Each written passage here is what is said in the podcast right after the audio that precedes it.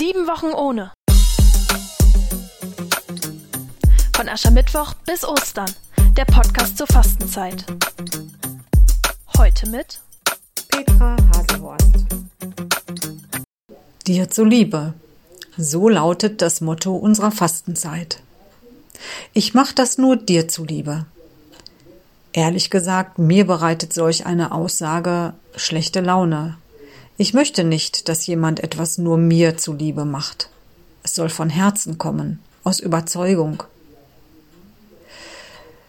Ich möchte gerne lieben ohne Druck, ohne festgelegt zu sein, ohne Erwartung. Ich möchte meine Liebe gern verschenken.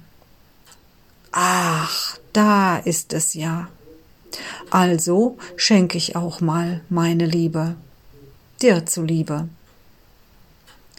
Ein bekannter biblischer Spruch sagt über die Liebe, sie trägt alles, glaubt alles, hofft alles und duldet alles. Dir zuliebe also. Sie hörten heute Petra Haselhorst.